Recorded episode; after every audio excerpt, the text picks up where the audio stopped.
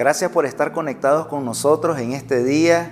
Estaba meditando acerca de cada uno de los beneficios que Dios tiene para con cada uno de nosotros, pero también reflexionando acerca de lo que naturalmente ocurre en cada uno de nosotros, porque normalmente observamos las cosas negativas, las cosas malas que nos suceden, pero en la escritura encontramos a un hombre como David que a pesar de los procesos que él vivió, nos deja esta enseñanza en el Salmo 103, versículo del 2 al 5. Bendice alma mía el Señor y no olvides ninguno de sus beneficios.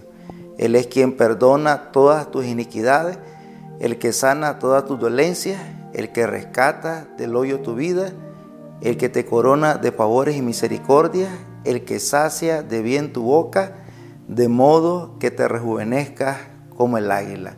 La palabra bendecir tiene que ver con alabar, con exaltar, con engrandecer el nombre de una persona. En este caso, David dice, todo mi ser va a agradecer, todo mi ser va a alabar y va a reconocer la obra que Dios ha hecho en mí. Y que también podemos en este tiempo nosotros reconocer en gratitud. Siempre es válido tomar un tiempo y alinearnos a la voluntad de Dios en agradecimiento.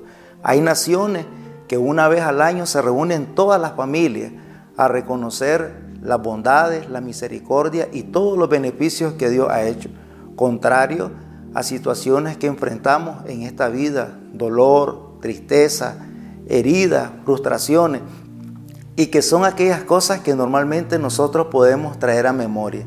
Aquí nosotros podemos aferrarnos a cada una de estas promesas, el perdón de nuestros pecados, una vida mejor en el Señor, la sanidad espiritual, física, emocional, financiera. Él nos rescata de situaciones tan difíciles que podemos enfrentar, pero también dice que Él sacia de bien nuestra boca. Y cuando estamos alineados a la voluntad de Dios en agradecimiento, también nosotros podemos encontrar un gozo de parte del Señor. Es importante reconocer más las cosas que hemos recibido que aquellas cosas que nos faltan por tener. Que Dios te bendiga en gran manera y que tomes un tiempo con tu familia para poder agradecer cada beneficio que Dios nos ha dado. Bendiciones.